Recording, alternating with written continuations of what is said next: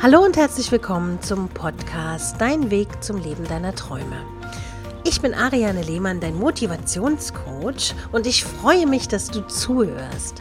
In dieser Folge gebe ich dir fünf Tipps an die Hand, wie du deinen Alltag psychisch gestärkt bekommst und besser bewältigen kannst. Ziele haben wir alle gefasst für dieses Jahr, aber was ist mit der Psyche und mit deiner psychischen Gesundheit?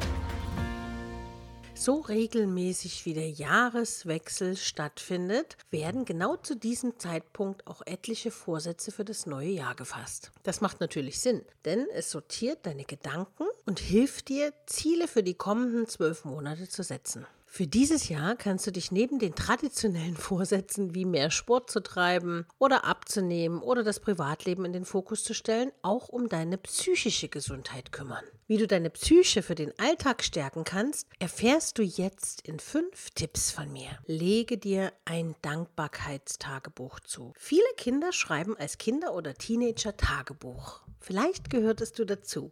Denn als Vorbild für ein Dankbarkeitsbuch kann das Tagebuch gut fungieren. Am besten legst du dir ein kleines Büchlein auf deinen Nachttisch und schreibst in Stichpunkten immer vor dem Schlafengehen die Dinge auf, für die du dankbar bist. Auch wenn es noch so kleine Gegebenheiten sind, für die du dankbar sein kannst. Alles sollte abendlich notiert werden. Der positive Nebeneffekt dabei ist, wenn du das abends aufschreibst, bevor du ins Bett gehst, wirst du angenehmer schlafen. Es gibt sogar Studien dafür, die das wirklich belegen, dass wenn du kein Krimi guckst oder irgendwelche anderen Wachmacher, sage ich mal, sondern wirklich dich auf dein Dankbarkeitstagebuch konzentrierst, dann wirst du sehen, wirst du entspannter schlafen. Probier es einfach aus. Mein zweiter Tipp für dich ist, befinde dich gedanklich auf Reisen. Um deine psychische Gesundheit zu pflegen, solltest du es mit Gedankenreisen versuchen. Kennst du das? Stell dir vor, wie du am Strand liegst, Meeresrauschen, die Wärme der Sonne auf deinem Körper spürst und den Sand durch die Finger rinnen lässt. Oder aber, wie du die Stufen zu einem Glockenturm erklimmst,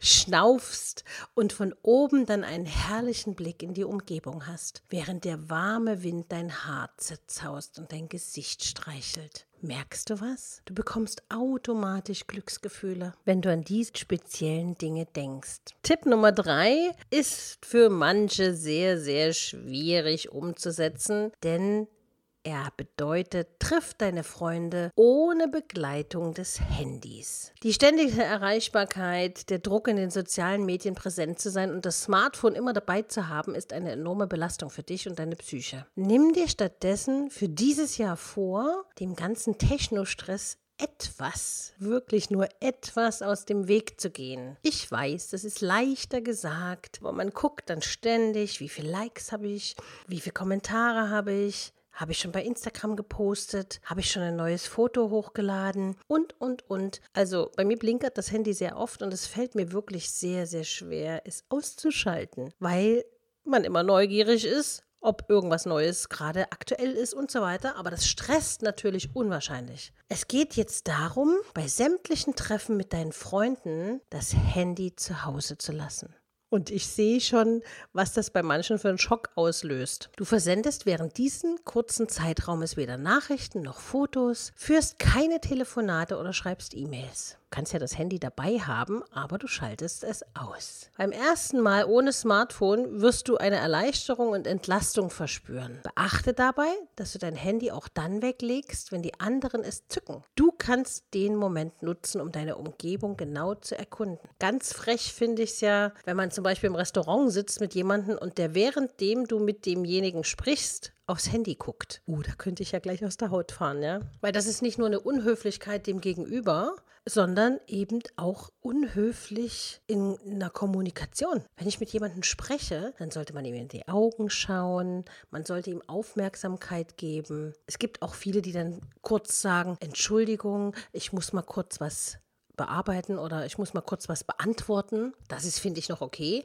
Aber hier geht es eben in dem dritten Tipp darum, deinen Freunden richtig viel Aufmerksamkeit zu geben oder deiner Familie, indem du wirklich an verschiedenen Tagen dein Handy zu Hause lässt. Probier das mal aus und schreib mir auf jeden Fall mal, wie du das erfahren hast. Also ich muss ganz ehrlich sagen, ich weiß gar nicht mehr, wie die das früher konnten, ohne Handy überhaupt durchs Leben zu gehen? Wie oft schaut man nach, wenn man irgendwas wissen will oder man hat eine Frage und zack, guckt sofort im Google nach, was es bedeutet und so weiter.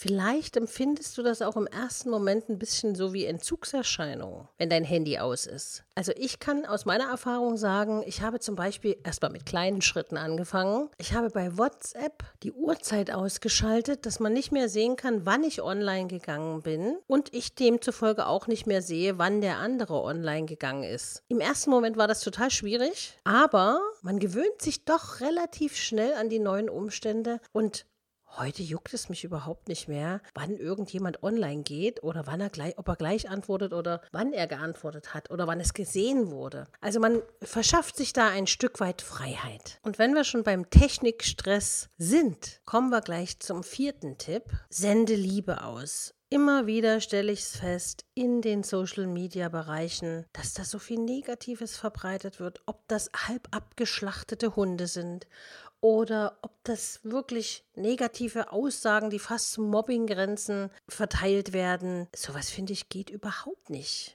Egal, ob du Mobbing oder einfach verletzenden und beleidigenden Nachrichten im sozialen Netzwerk ausgesetzt bist, stell dich dem bewusst entgegen. Das funktioniert ganz einfach. Nimm dir jeden Tag vor, einen positiven Beitrag, auch wenn er noch so gering ist, zu leisten. Das können ein liebes Wort sein oder ein Herz unter einem Foto, das dir gefällt. Einfach das nette Miteinander unterstützen. Die Varianten sind natürlich vielfältig, etwa wenn du deiner Freundin ein Kompliment machst oder einen guten Zweck retweetest und einfach eine gute Bewertung für ein Hotel oder Restaurant abgibst, was auch immer dir einfällt, wo du Liebe aussenden kannst. Weil jeder von uns mag es, wenn einem etwas Positives passiert und wenn man freundlich ist.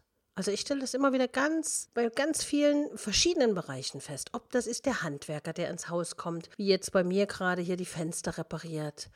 Oder ob das jemand, der dir eine Auskunft gibt und dir weiterhilft. Oder jemand, der dir einen wichtigen Impuls gibt, dass du in deinem Leben vielleicht neue Wege gehen kannst. Zum Beispiel. Ich zum Beispiel versuche mit meinen positiven Nachrichten sowohl bei Instagram als auch bei Facebook die Menschen zu erreichen, dass sie wieder anfangen, über ihr Leben nachzudenken und positiv zu bleiben. Also verbreite einfach so viel Positives, wie dir einfällt, denn du kennst sicher das Sprichwort, wie man in den Wald hineinruft, so schallt es zurück. Und wenn dann du mit positiven Gefühlen in Social Medias überschüttet wirst und Hater merken, dass sie dich nicht mehr beeindrucken können, dann hast du doppelt gewonnen. Kommen wir zum fünften und letzten Tipp, um deine Psyche gesund durchs Jahr kommen zu lassen. Und das ist wirklich mein Lieblingstipp, denn es bedeutet, Du sollst dir dein inneres Kind bewahren und das Kind in dir selbst entdecken. So erwachsen kann ein Mensch sein, um nicht im Innersten nicht doch ein Kind zu bleiben. Nimm dir Zeit, um alte Gesellschaftsspiele zu spielen, geh zum Sport, wirf einfach mal einen Ball gegen die Wand und fang ihn wieder auf ganz bewusst. Gerade der Winter bietet hier viele Möglichkeiten. Mach eine Schneeballschlacht oder bau einfach einen Schneemann. Du erlebst dabei Momente seltenen Glücks. Oder mach ein Schneeherz, das geht auch. Diese glücklichen Momente, die ganz im Innen in deiner Psyche äh, berühren und die Welt im Gesamten ein bisschen freundlicher und positiver wirken lassen. Darauf kommt es doch an. Lauf barfuß über eine Blumenwiese im Sommer und spür den Käfer auf deinen Zehen. Bewundere das kleine Leben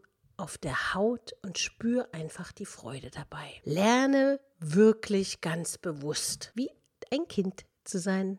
Spring mal in Pfützen, wenn es regnet, oder lach einfach mal ganz laut. Beschränke dich nicht in deinem Wesen. Und wenn du jetzt zu denen gehörst, die schon völlig ihr inneres Kind auf Eis gelegt haben, dann schau dir vielleicht einfach mal wieder einen Kinderfilm an oder geh ins Kino in den Kinderfilm und beobachte die Kinder. Als ich letztens im Kino war, in einem Kinofilm für Kinder, mit Kindern hatte ich wirklich Spaß, weil mich hat natürlich nicht sonderlich der Film interessiert, sondern es war total herrlich. Rechts knisterte jemand mit Bonbonpapier, äh, hinter mir tuschelten zwei Mädchen eigentlich über irgendeinen Jungen, der in der Nachbarreihe saß. Und es war wirklich amüsant, weil sie haben sich alle untereinander vertragen. Da gab es kein Scht, Ruhe, Können Sie sich nicht mal benehmen? so eine Aussagen gab es überhaupt nicht.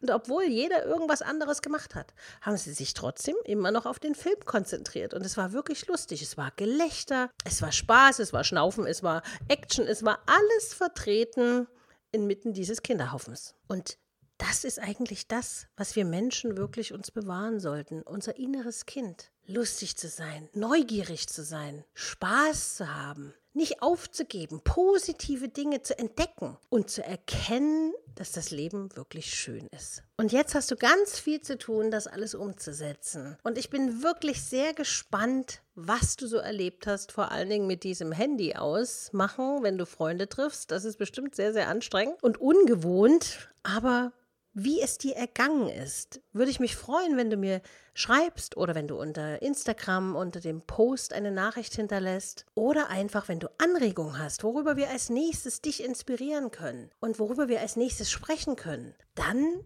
schreib mir einfach eine E-Mail an info@ariane-lehmann.de. Wenn du sagst, was, sie hat gesagt, sie verbreitet positive Nachrichten, ich brauche das unbedingt, damit ich mit positiver Energie gleich früh starte, dann ist direkt aufs Handy die Motivationsreihe von mir ganz perfekt für dich geeignet. Und du kannst die Infos erfahren unter www.ariane-lehmann.de WhatsApp. Da erfährst du nochmal alles ganz genau, wie du dir die Motivationstipps runterladen kannst, beziehungsweise wie du es einstellen kannst. Es ist total easy, dass du jeden Tag die positiven Nachrichten von mir bekommst und eine persönliche Nachricht. Denn wir haben ja gerade gelernt, du sollst Positives in die Welt geben, vielleicht andere nachdenklich machen, vielleicht aber auch selber dein Herz öffnen, um anderen Gutes zu tun.